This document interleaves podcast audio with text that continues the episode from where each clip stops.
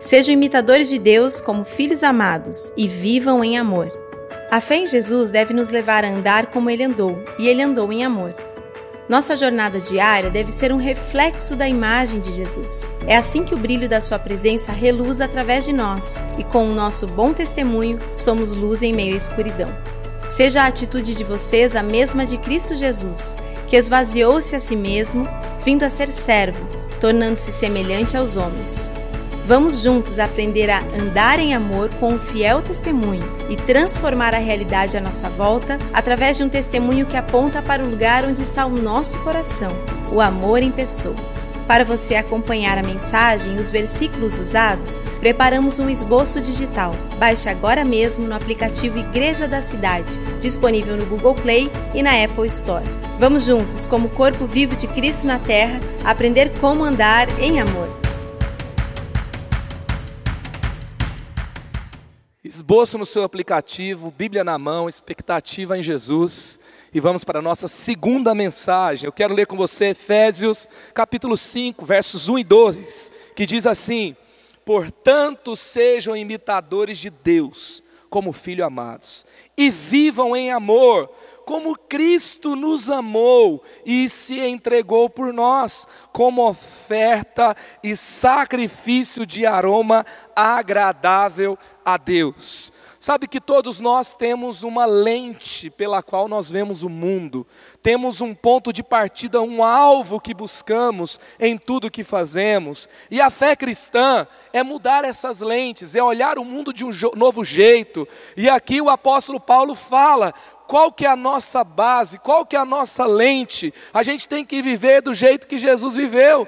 E ele viveu como? Andando em amor. Ele investiu em pessoas porque ele amava as pessoas. Ele curou pessoas porque ele amava as pessoas. Ele entregou a mensagem do reino. Ele andou por lugares e diversos lugares sacrificando-se pelos outros. E ele morreu numa cruz, dando a sua própria vida para nos amar, para nos salvar. E então a nossa vida tem que ser como? Como a de Jesus. O tempo todo.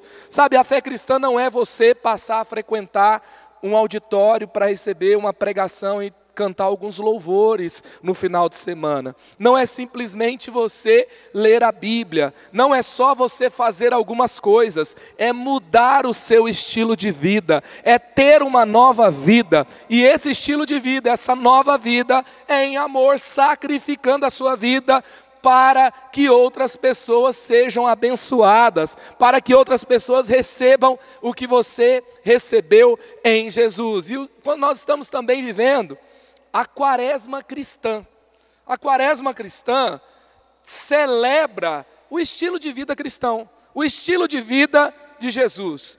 Essa prática, ela vem lá da igreja primitiva, ela vem lá dos primeiros cristãos, Tertuliano, lá por volta de 200 e alguma coisa ali depois de Cristo, um dos pais da igreja, ele costumava a fazer jejuns, votos espirituais, orações, e ele também costumava agir com solidariedade ao próximo, intencionalmente, se preparando para o domingo de Páscoa, durante 40 dias, aqueles 40 dias. E por que 40 dias? Nós vimos que, nós vemos que o número 40 na Bíblia tem um significado especial. Jesus, ele jejuou por 40 dias antes de começar o seu ministério. Você vê que o povo de Israel, ele ficou ali é, por volta de 40 anos no deserto. Você tem ali Noé, que ficou com a sua família 40 dias e 40 noites na arca. E você vai vendo como o número 40 tem um significado especial na Bíblia. E aí você fala, significa que a gente vai fazer isso só antes da Páscoa? Não. Aquilo que a gente faz intencionalmente por um tempo, e quando você faz por 40 dias, costuma se tornar um hábito na sua vida, costuma é, configurar você para um novo jeito de viver. Por exemplo, você que é, coloca açúcar no café, experimenta fazer um voto sacrificial e você fica 40 dias sem colocar açúcar, depois você vai colocar de novo, não, não é a mesma coisa você perde aquele costume. E muitas pessoas que falam sobre hábitos comportamentais, eles falam que algo que você faz por 40 dias, ininterruptamente, também costuma se tornar um hábito. Então, intencionalmente, nós estamos valorizando algo que deve se tornar um hábito na nossa vida. E aí, então, também no concílio de Nicéia, século IV depois de Cristo, você tem ali a definição por estudiosos é, das Escrituras que se reúnem então e eles definem a data da Páscoa e começa então a ficar mais é, estabelecida essa cultura da Quaresma cristã, onde os cristãos então começam a ter esses 40 dias antes da Páscoa como um tempo intencional de jejuns, votos espirituais, orações e também ajuda ao próximo. Tem tradições que não fazem sentido mas boas tradições valem a pena ser conservadas. E nós valorizamos essa tradição e queremos sim que você viva esse tempo intencionalmente, não apenas participando do culto. A gente está numa campanha, a gente está no tempo assim de intencionalidade, de viver e andar em amor como Cristo fez. A Páscoa celebra a libertação do povo do Egito para os judeus e para os cristãos, e também para os cristãos, especialmente, a libertação do pecado. Quando Jesus Cristo morre por nós e ele nos liberta então do pecado, ele nos liberta das trevas e ele ressuscita. Então nós comemoramos também essa data com um significado muito especial para nós. E aí também eu quero lembrar que nós vamos ter na última semana o alto de Páscoa. E o alto de Páscoa não é só uma apresentação artística, não é só um espetáculo, ele vai chegar com todos esses votos, esse ambiente sendo gerado, nós vamos ver uma multidão se rendendo a Jesus. Nós vamos ver pessoas sendo curadas nas celebrações. Nós vamos ver na, no meio das representações, quando uma cura é encenada no palco, ela acontece no auditório. Talvez aquela pessoa que você está orando para que se converta há muito tempo, vai se converter aqui no alto de Páscoa. Você está convidando para vir no culto, não dá certo, você convida para o alto de Páscoa, ele vem e fala, vou para ele parar de mexer a paciência. Aí vem, aí Deus pega e não para mais de vir. E assim nós vamos chegar nessa semana com toda a nossa igreja empenhada de alguma forma e gerando espiritualmente. A primeira semana nós falamos sobre andar em amor sobre uma sólida fé. A gente falou sobre o que é de fato a nossa fé. Falamos sobre crer no único Senhor, crer naquele que morreu e ressuscitou, e só Jesus salva, não é só fé pela fé. Se você perdeu, tem lá no nosso canal da Igreja da Cidade. E hoje nós vamos falar sobre viver um fiel testemunho. Então, andar em amor com um fiel testemunho. E falando sobre isso, é tão ruim, é tão trágico é tão assim, é, é ruim demais quando nós vemos na sociedade o testemunho cristão sendo profanado. Alguém que ali deveria representar Jesus, que é o que se espera dela. E ela então dá um mau testemunho. Infelizmente, nos tempos que a gente vive, a gente vê o tempo todo notícias como essa aqui. Olha só, 10 de 6 de 2021, mulheres denunciam um pastor por crimes sexuais em Goiânia. 10 de 6 de 2021. Então, alguém que deveria liberar cura, acolher os abusados, os que sofreram com violência, com injustiça, e curá-los e ajudá-los a então serem restaurados, a ter encontros reais com Jesus. Então é alguém que dá esse mau testemunho, que faz algo tão horrível. Polícia procura pastor suspeito, olha isso aqui, gente, pastor suspeito de invadir e furtar 50 mil da igreja católica. Se não fosse tão trágico, ia ser até engraçado, não é? Pastor invade a igreja católica para roubar dinheiro. O que, que é isso? É, assim, não cabe na nossa cabeça, não é isso que se espera. Pastor de cidade no sul da Bahia faz discurso homofóbico em culto. 17 de 11 de 2021. Jesus ele fala: Eu não vim julgar o mundo, eu vim salvar. Eu vim acolher, eu vim transformar, eu vim entender as lutas do ser humano, trazer para perto. Transformá-lo. Eu até costumo dizer que o evangelho, ele é, o evangelismo, ele é inclusivo e o discipulado é transformador. O evangelismo traz para perto todas as pessoas. Uma coisa é dizer e afirmar o que a Bíblia diz, como Deus nos criou. Outra, outra coisa é você é, estimular a violência, você promover discriminação, é você ter um discurso de ódio, é você querer condenar e julgar as pessoas. Cada um tem uma história, cada um tem uma luta. E nós temos que ser os portadores das boas novas e da verdade e da graça de Deus. Então, isso não tem nada a ver com a gente. Pastor evangélico é preso, suspeito de abuso de menores. Pastor Everaldo e filhos são presos em operação, 28 de 8 de 2020. Gente, todo mundo pode dever, todo mundo pode mentir, e a sociedade fala o quê? Normal, todo mundo faz. Deixa um crente dever. Deixa um crente mentir. Deixa um crente fazer algo feio. Por quê? Porque é o que se espera de nós. Olha lá, é crente. Porque espera-se que o crente seja uma pessoa honesta, seja uma pessoa amorosa, seja uma pessoa que é guardiã da palavra de Deus, é representante do amor de Deus na sociedade. Você foi chamado para não somente, sabe, ser portador de uma mensagem, mas para ser uma mensagem viva. Paulo fala: nós somos cartas vivas. E é isso que nós somos chamados para ser. Ser cristão não é decorar versículo bíblico, ser cristão não é defender, é, sabe, o evangelho e combater heresia apenas. Ser cristão não é só você fazer o seu jejum ou o seu devocional. Ser cristão é ter um estilo de vida de amor. Um estilo de vida que demonstra o caráter de Jesus uma vida pura, uma vida santa, sabe? Todos nós somos tentados e todos nós temos fraquezas, mas todos nós podemos vencer o poder da influência do pecado sobre nós. Graças a Deus por Cristo Jesus que me libertou do corpo dessa morte e do pecado. Agora nenhuma condenação há para aqueles que estão em Cristo Jesus, nosso Senhor. Você foi chamado para viver assim. Toda queda é uma escolha.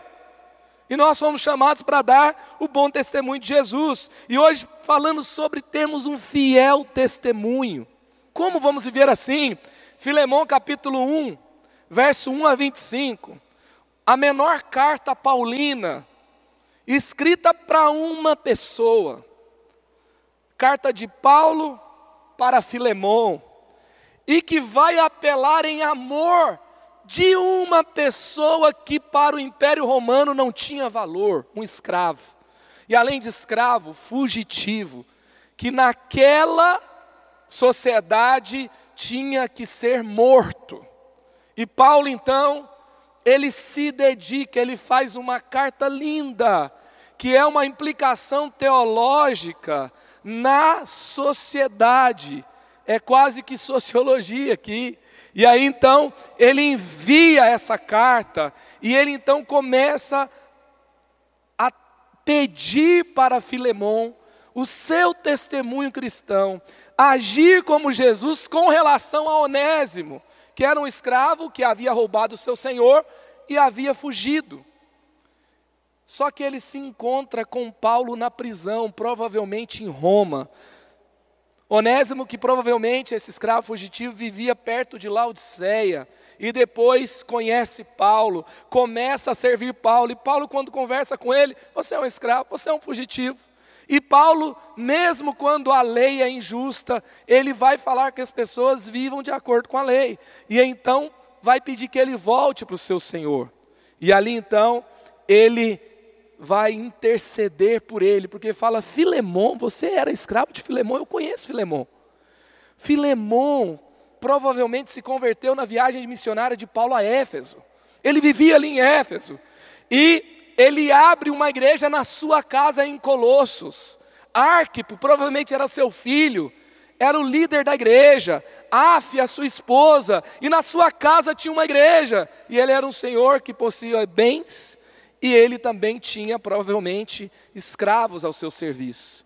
E ali nessa carta, Paulo vai começar a dizer: receba ele não como escravo fugitivo, receba ele como seu irmão. Eu não sei você, né? Nas famílias, às vezes, tem esse negócio de irmão mais velho que quer mandar no irmão mais novo, né? Ou quer bater no irmão mais novo. Cláudio, deve ter lá no 30 semanas, um 30 semanas de irmão mais velho e irmão mais novo. Normalmente é, uma, é um Star Wars dentro de casa, né? O queridinho do papai, o que leva castudo do irmão. Mas os pais veem os filhos com o mesmo valor, sim ou não? Então Paulo está dizendo assim: olha, a partir de agora, como vocês tendo um Senhor que é Jesus, vai usar o outro como escravo. O que, que Paulo está dizendo? Pode ser até justo para a sociedade ter escravo.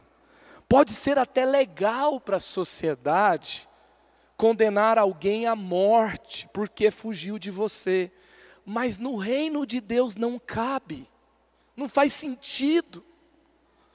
Olha, isso não tem sentido nenhum.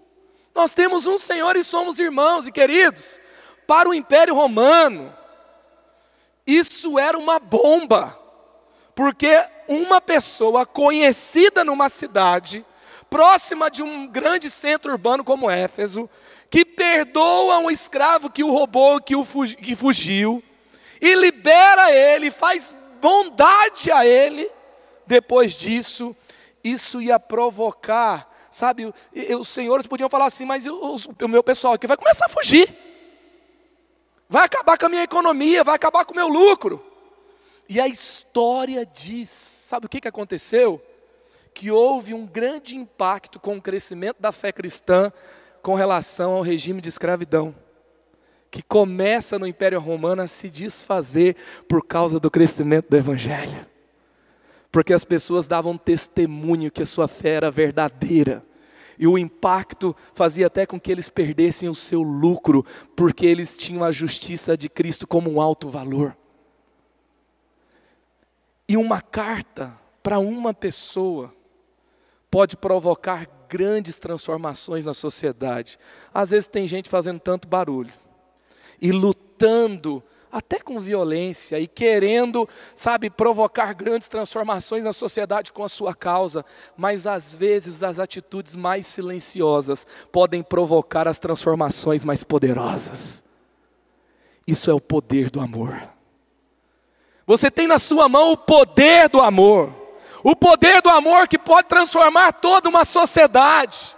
Sabe, os cristãos do Império Romano, eles começaram a ser falados dentro das casas, começaram a ter ali o assunto nas mesas do império, eles começaram a estar nas esferas de poder o tempo todo, sabe por quê? Sabe por que eles chamavam a atenção? Porque era um, um império extremamente carrasco, sanguinário, e ali então eles matavam as pessoas nas ruas e deixavam apodrecendo lá. Sabe o que, que os cristãos faziam? Eles iam lá, pegavam aquele corpo daquele escravo, levava e então enterrava, dava um enterro digno, a família via aquela atitude, alguém que a sociedade não valoriza, alguém que o império matou, alguém que foi deixado lá. Não era, sabe, obrigação de ninguém, era natural no império tão sanguinário, e eles pegavam e eles agiam com amor. Eles viam as pessoas passando fome, eles faziam coletas, e eles começavam a servir os necessitados, e eles começam a valorizar os vulneráveis, o órfão, a viúva, o estrangeiro, e ali então eles começam a chamar a atenção. É um contraponto tão grande, porque o testemunho do amor estava entre eles, aonde eles estavam não era só conhecimento bíblico, aonde eles estavam não eram só reuniões, sabe, calorosas, onde o louvor era envolvente, não era só o falar de algo, não era uma prática religiosa, era um estilo de vida que espalhava amor por todo lado. E aí então, isso já era comum, esse, esse desejo.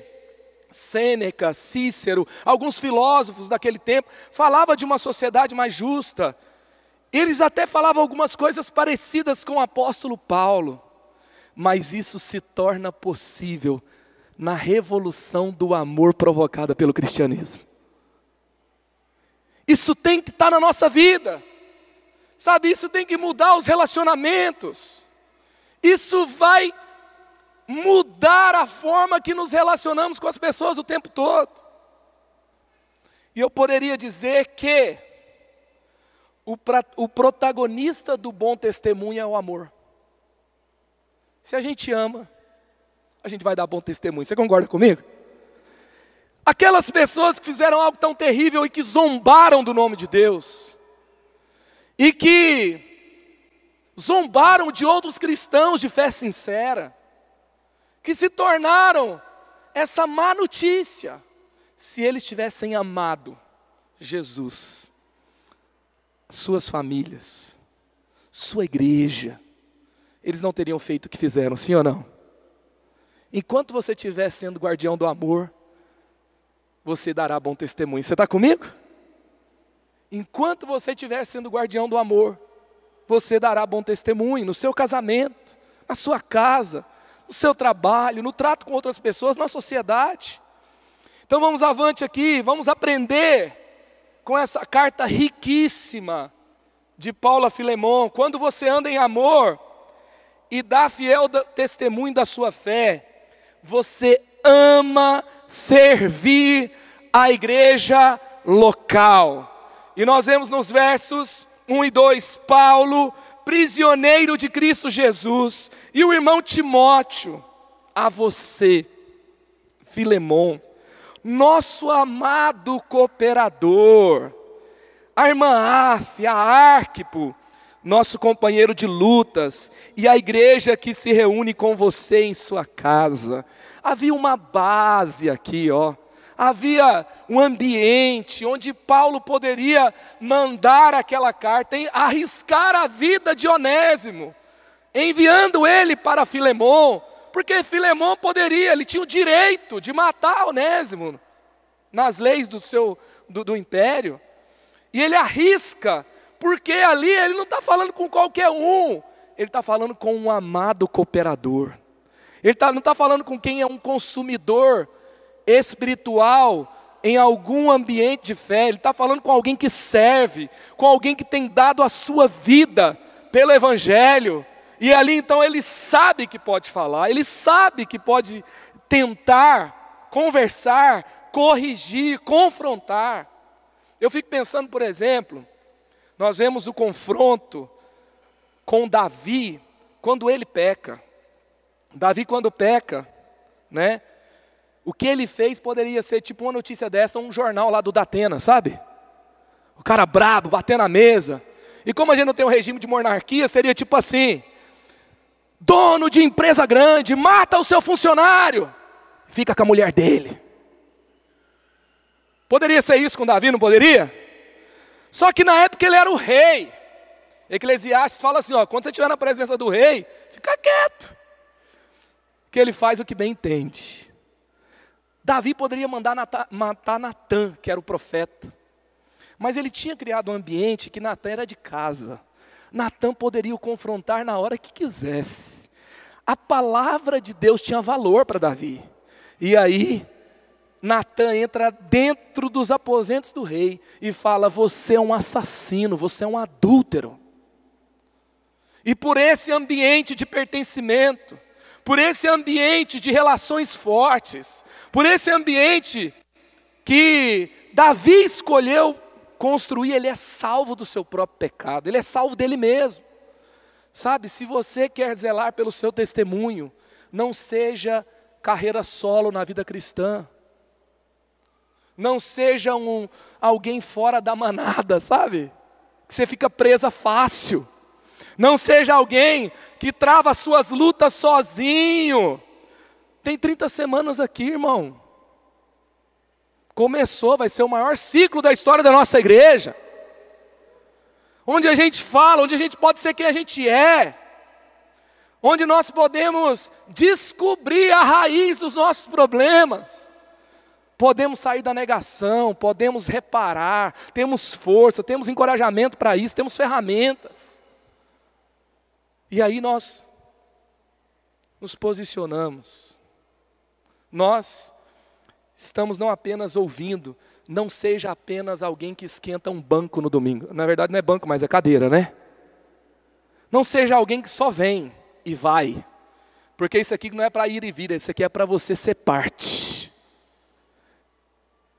Filemão era cooperador. Se você é alguém que vai dar bom testemunho, você não vai caminhar longe, você vai caminhar perto. Se você está caminhando longe, se você está caminhando sozinho, se você está distante, se ninguém te confronta, se as suas lutas são um segredo, se você precisa de um personagem para manter uma imagem, porque na verdade é outra coisa que acontece, você está prestes a envergonhar o nome de Jesus. Não é nenhum segredo que todos nós estamos a um passo da queda. Quem está em pé, cuide para que não caia.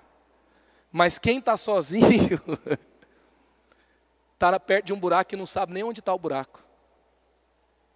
E nós precisamos desse ambiente. Cuidado com essa caminhada longe. Cuidado com viver construindo esse personagem. Você tem um, você é embaixador do amor de Deus. Você não pode brincar. Sabe, você não vai querer ter um filho que se envergonha de você por causa do mau testemunho que você dá. Você não vai querer ter um filho que prefere não ser lembrado por ser seu filho. Você não vai querer ser alguém que a Polícia Federal bate na porta a qualquer hora. Sabe que a família está vulnerável o tempo todo por causa da sua agenda dupla. Então, tem esse ambiente de pertencimento, tem esse ambiente que vai celebrar o amor. E Paulo ele tinha esse acesso ao coração de Filemão para confrontá-lo, para ajudá-lo a tomar as melhores decisões. Segundo, quando você anda em amor e dá um fiel testemunho da sua fé, sua fé está associada ao amor. Versos 3 a 5. A vocês, graça e a paz da parte de Deus, nosso Pai e do Senhor Jesus Cristo. Sempre dou graças ao meu Deus, lembrando-me de você nas minhas orações, porque ouço falar da sua fé no Senhor Jesus e do seu amor por todos os santos. Filemão não era só alguém que tinha fé, era alguém que tinha amor. Ele, é, sabe, tinha notícia, a notícia corria. Corria que ele era uma pessoa boa ele era uma pessoa generosa, ele era uma pessoa de amor. Sabe, que não falem de nós, que não falem de mim, que não falem de você, só que a gente tem conhecimento bíblico, só que a gente tem 20 anos ou 30 anos de cristão, mas que fale de você, que você ama as pessoas à sua volta. Que fale de você, que você leva isso a sério. Quando você anda em amor e dá um testemunho fiel da sua fé, você leva o conhecimento de Cristo. Oro para que a comunhão que procede da sua fé seja eficaz no pleno conhecimento de todo o bem que temos em Cristo. Verso 6 da carta de Paulo a Filemão. Ou seja, o nosso testemunho, ele tem uma base, a gente tem que conhecer Jesus. Suponha que você está num pé de guerra, na família. Família repartindo herança é um negócio complicado, sabia? Os pais morreram, não deixou inventário. Agora o pessoal lá vai pegar o que acha que tem direito. Tem gente, tem irmãos que nunca voltam a se falar. Às vezes lá dentro da empresa, aquele pé de guerra. Aí que está falando, Bom testemunho de acordo com o pleno conhecimento de todo o bem que tem em Jesus. Aí eu vou lá e conheço Jesus, quem Ele é, o que, que Ele faz, o que, que marcou a sua vida. Eu vou ser constrangido a agir como Ele agiu. Que você seja cheio da revelação do pleno conhecimento de Jesus hoje. E que esse conhecimento te dirija a uma prática de vida como Ele é. Isso vai te libertar, te livrar de muitas dores e problemas. O que, que adianta ganhar uma discussão? O que, que adianta ter razão que você está falando porque você acha que é mais justo, mas ter relacionamentos quebrados, ter um testemunho de Jesus comprometido? Sabe, se você às vezes ali fizer o que é justo, vai ser normal, mas você foi chamado para ir além da justiça humana mas viver em amor, em nome de Jesus. Você vai viver o nível de maturidade que você talvez nunca viveu. Você vai romper para um ambiente de autoridade espiritual, de conquistas como nunca antes, porque você vai exceder a justiça dos homens e você vai viver em amor o tempo todo. Viver em amor. Isso tem que fazer a diferença no nosso meio. Quando forem conversar com você, eles vão dizer: é lógico, né, gente, que crente é crente, bobo é bobo, né? Você sim, você é, não tem nada de errado em prosperar justamente. Sabe, numa negociação, você trabalhar pelo melhor para os dois. E você vai cumprir tudo que você falou. Mas às vezes Deus vai te chamar para agir além daquilo. E ali você tem, além de fazer um bom negócio, além de é, lutar por, pela justiça, pelo bem comum de todos, você vai amar em um nível como foi o nível de Jesus se sacrificando uns pelos outros. Amém? Isso vai fazer toda a diferença. Também quando você então tem um bom testemunho, andando em amor, dando esse fiel testemunho de Jesus, a sua alegria é contagiante. Verso 7: Seu amor me tem dado grande alegria e consolação, porque você, irmão, tem reanimado o coração dos santos. Grande alegria. Ó, oh, não tem como, viu? Fé cristã não combina com cara fechado o tempo todo. Fé cristã não combina com gente ranzinza. Eu vou fazer 40 anos esse ano. Eu já entendi que quando a gente vai ficando mais velho, a gente vai ficando mais cheio de mania, né? Eu lembro do meu avô, que não podia tocar na caneca dele. Era uma caneca de alumínio desse tamanho, toda amassada. 30 anos de caneca. E era a caneca do vofião, não, não se atreva a chegar perto. Ele tinha até o lado que ele bebia, né? Eu lembro da minha avó Maria. Um dia ela chegou no culto, tinha um irmãozinho lá. Eu tive um amigo que pastoreou minha avó, pastor Rony. Ele falava quando alguém sentava no lugar dela, ela falava: dá licença que esse é o meu lugar. Sabe? Tudo bem que a gente vai ficando com umas manias aqui, umas manias ali, mas não dá para ficar ranzinza. Deixa eu te dizer uma coisa. Acorde o seu filho para estar cedo aqui na igreja. Mas ensine para ele o prazer da presença de Deus. Às vezes ele vem reclamando. Mas vá além da disciplina, vai para a devoção, vai para o prazer da presença de Deus.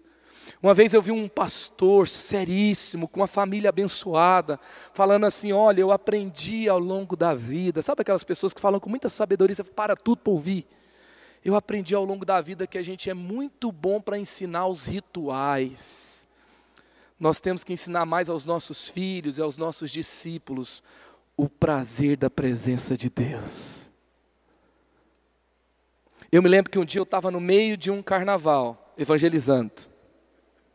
Ah, evangelizando. Reinaldo. Eu estava lá no meio do carnaval. Claudião foi com a gente.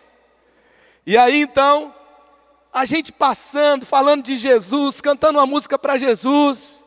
Todo mundo uniformizado, escrito Jesus. Todo mundo sorrindo. Todo mundo alegre. Falando de Jesus, as pessoas se convertendo. E não é normal o crente lá. Não é normal o crente falando de Jesus lá. Normalmente o crente lá está assim, bando de ímpio, vai tudo para o inferno.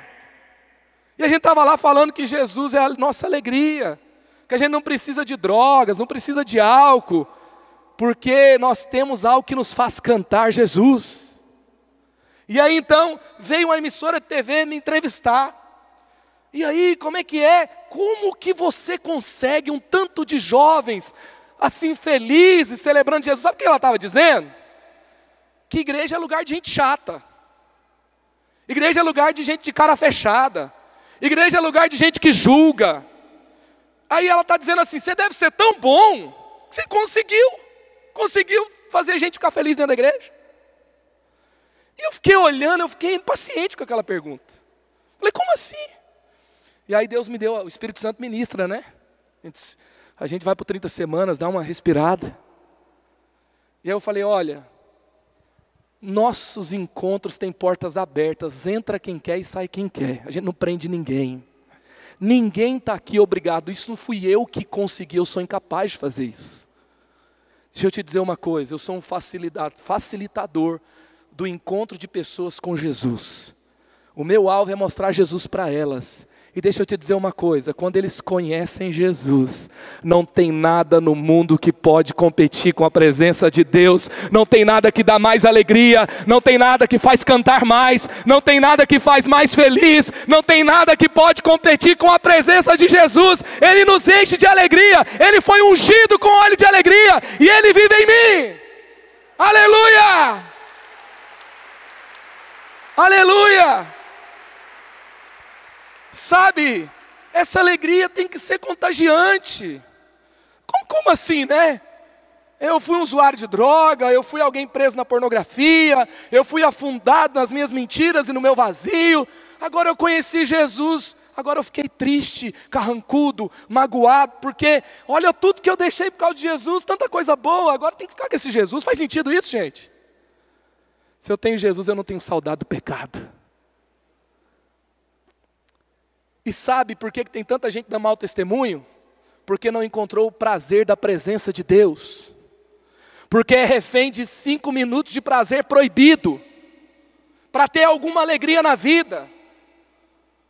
Se você ainda se sente escravo do pecado para ser feliz, você não conheceu ainda a presença de Deus. Você ainda não conheceu o que é ter Jesus vivendo em você e você vivendo nele. Aleluia. Precisamos nos mergulhar nele. Então, a sua alegria é contagiante. Alguém infeliz e vazio, vivendo apenas uma vida religiosa, de fazer coisas e frequentar lugares, é uma presa fácil de Satanás para envergonhar o nome de Jesus. Se você está aqui, irmão, mergulha em Jesus. Experimente curar alguém em nome de Jesus. Experimente se aprofundar nas Escrituras. Experimente enfrentar os seus problemas com a presença de Jesus que cura tudo. E viva o prazer de se desenvolver, de crescer, de avançar. Quando você dá fiel testemunho, de Jesus andando em amor, seu coração é sensível ao reino. Olha aqui que Paulo escreve para Filemão, versos 8 e 10. Por isso mesmo, tendo em Cristo plena liberdade para mandar que você cumpra o seu dever, prefiro fazer um apelo com base no amor eu, Paulo, já velho, e agora também prisioneiro de Jesus Cristo, apelo em favor de meu filho Onésimo, que gerei enquanto estava preso. Filemão, não estou te mandando um escravo fugitivo que te roubou, estou te mandando um filho que eu gerei.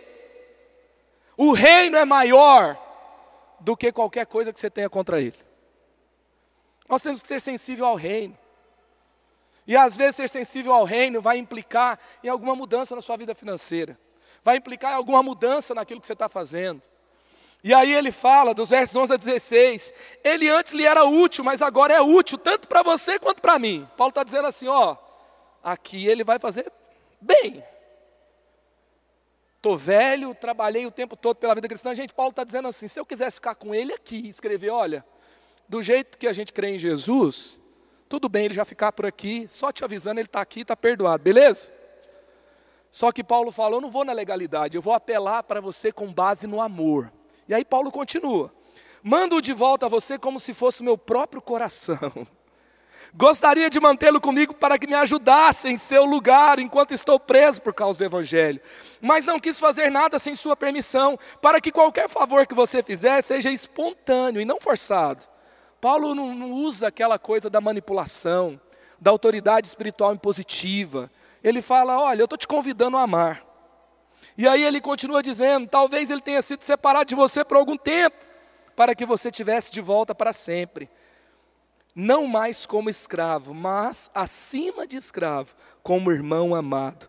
Para mim, ele é um irmão muito amado, e ainda mais para você, tanto como pessoa quanto como cristão. Não é uma coisa que trabalha e serve, é uma pessoa, é um cristão, é um filho gerado pela fé, é alguém que faz bem a você, é alguém que, como dever cristão, você deve perdoar.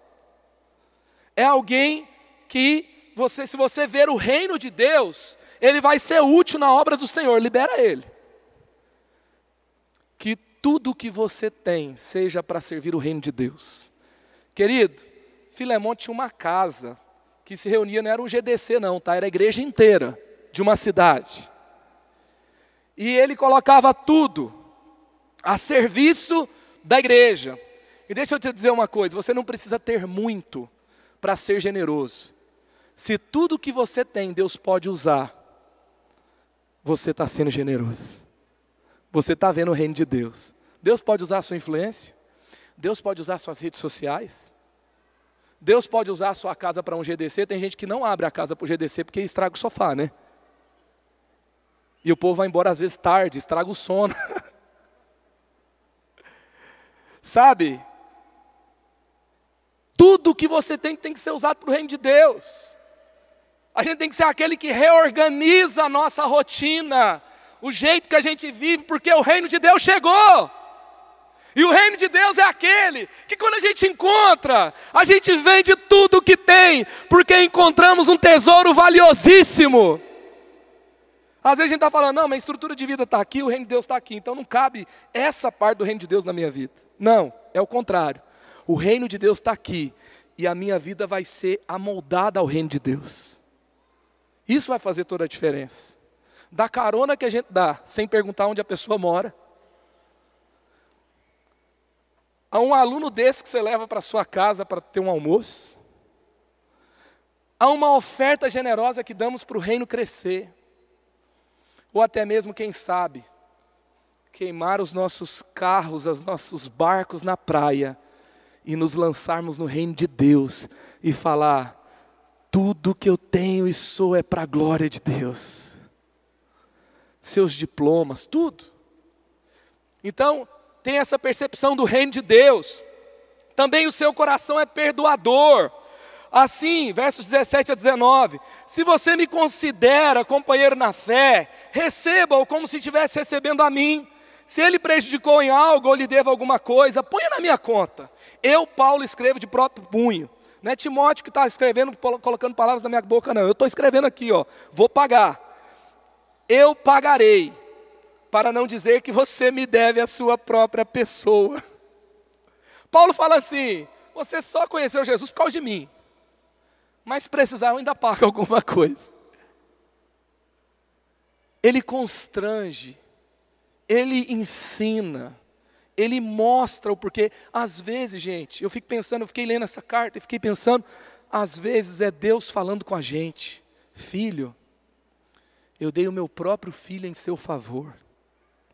Jesus falando, eu fui até a última gota de sangue por você, até o último ar, até o último fôlego cada chicotada, eu só estou te pedindo para você perdoar alguém. Eu só estou pedindo para você amar. Perdoa essa dívida e viva em paz. Sétimo, você se torna conhecido pela obediência e generosidade. Sim, irmão, eu gostaria de receber de você algum benefício por estarmos no Senhor. Reanime o meu coração em Cristo. Escrevo-lhe de certo que você me obedecerá, sabendo que fará ainda mais que eu lhe peço. Paulo escreveu dessa forma para alinhar tudo, mas ele falou: Eu já sei que você vai muito além disso. Eu já sei que você é generoso. Paulo conhecia a história de Filemão. Sabe, um cristão ele tem que ser conhecido mais pela sua generosidade do que pela sua prosperidade. Mais pelos que ele traz, mais pelo que ele traz à mesa do que o que ele compra, o que ele usa. E que assim seja a nossa vida. E por último, quando você dá um fiel testemunho andando em amor, você tem um coração hospitaleiro. Você é hospitaleiro. Versos 22 a 25. Além disso, preparo-me um aposento, porque graças às suas orações espero poder ser restituído a vocês. Epáfras, meu companheiro de prisão, por causa de Cristo Jesus, envia-lhes saudações, assim como também Marcos, Aristarco, Demas e Lucas, meus cooperadores. A graça do Senhor Jesus Cristo seja com o espírito de todos vocês. Paulo pede até um quarto na casa dele, que provavelmente ele não foi, porque Paulo não temos registro dele em Colossos. E provavelmente essa era a última prisão dele em Roma. E ele não conseguiu chegar lá. Então, mas ele sabia que se ele fosse a Colossos, tinha um irmão generoso, hospitaleiro, que o receberia na sua casa. Sabe, nós temos que ter essa hospitalidade. Receber as pessoas em casa, receber as pessoas aonde nós estamos, fazê-las se sentir bem aonde nós estamos. Isso é uma marca de um cristão. Quem anda nesses princípios dará bom testemunho. E eu queria contar uma história para você, para a gente caminhar para o final. Eu me lembro de ver um vídeo de uma mulher, onde ela vai participar de um julgamento de um jovem que assassinou seu filho, de um jovem que tirou seu filho dela matando aquele rapaz. E quando ela sai do julgamento, ela se encontra com ele de frente, ela faz questão de ir lá. E ela olha para o assassino e sabe o que ela fala? Meu filho. Ela olha para o assassino e fala: Meu filho, qual é o seu nome? Ela sabia o nome dele, mas ela estava dizendo: Você não é um assassino, você é uma pessoa. E o menino não fala e não consegue olhar no olho dela. E ela gira para encontrar o olho dele e fala: Lucas, eu te perdoo. E ele não consegue olhar, e ela fala: Meu filho, olha para mim, eu te perdoo. Não carregue mais esse peso com você. Agora, seja uma pessoa boa. E o menino não consegue olhar e ela gira mais uma vez e ela fala mais uma vez: Eu te perdoo. Pequenas atitudes, ou na verdade não é uma pequena atitude, atitude, atitudes silenciosas de amor vão provocar as revoluções mais barulhentas da nossa sociedade. É tempo de rasgarmos, talvez, coisas tão pesadas dentro de nós e abraçarmos o amor de Deus porque vale a pena. Eu acredito que aquela atitude daquela mãe teve um impacto grande naquele menino. Mas aquela atitude também a liberou sem uma para viver sem uma mágoa. Talvez quem fez uma atitude barulhenta, eu vi esses tempos atrás de uma pessoa que tentou assassinar outra porque aquela pessoa tinha feito mal para a família dele. E algumas pessoas apoiaram, falando: olha, se eu fosse você, eu faria a mesma coisa. Mas se ele tivesse matado, teria resolvido o problema? Ele ia viver mais feliz porque matou o agressor? Só o amor liberta, só o amor transforma, só o amor quebra o ciclo do ódio. Só o amor transforma uma sociedade. Só o amor realmente vai fazer a diferença e preencher com o que nós precisamos. É tempo de vivermos em amor, levando isso a sério. Que esse seja o melhor ano da sua vida, rompendo talvez um ciclo de tristeza e dor dentro de você, decidindo amar, decidindo liberar, decidindo abraçar a alegria que há em Jesus, porque Ele, sendo Deus, se tornou como um de nós, porque Ele, sendo justo, se colocou num lugar de pecador, para que eu e você pudéssemos ter uma vida como a, nós, a que nós temos, uma vida feliz e abençoada por Deus. E hoje nós somos convidados a viver a vida que Ele viveu.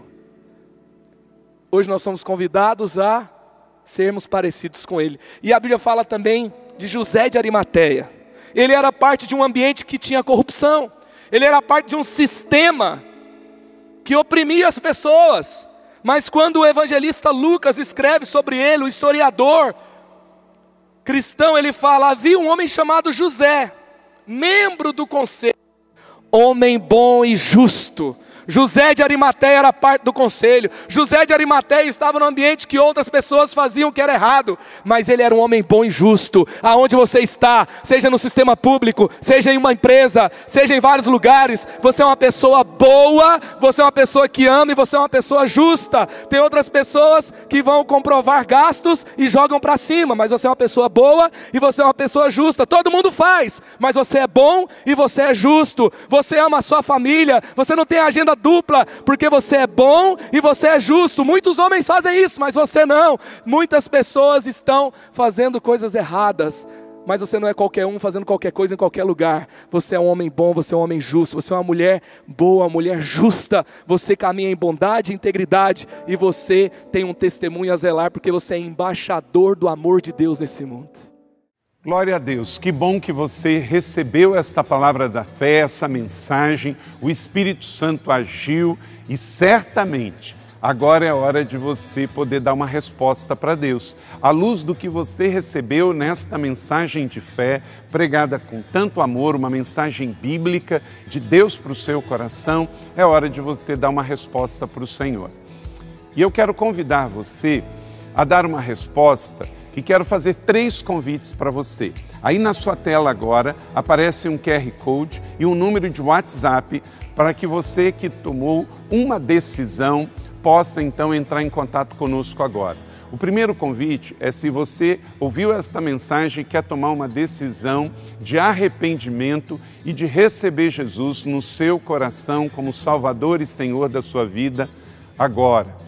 A outra decisão que você pode estar tomando agora e celebramos com você é se você quer retornar para a igreja, voltar para a fé. Talvez você se desviou dos caminhos do Senhor e da igreja, mas hoje é o tempo de voltar, é tempo de arrependimento, de mudança de vida, de voltar para a família da fé. Então, bem-vindo você que está tomando a decisão de retorno agora. Não importa quanto tempo você esteve afastado, não importa se você se afastou dessa ou de outra igreja cristã ou evangélica, bem-vindo de volta à família da fé. E o terceiro convite que eu quero fazer para você é se você quer ser batizado.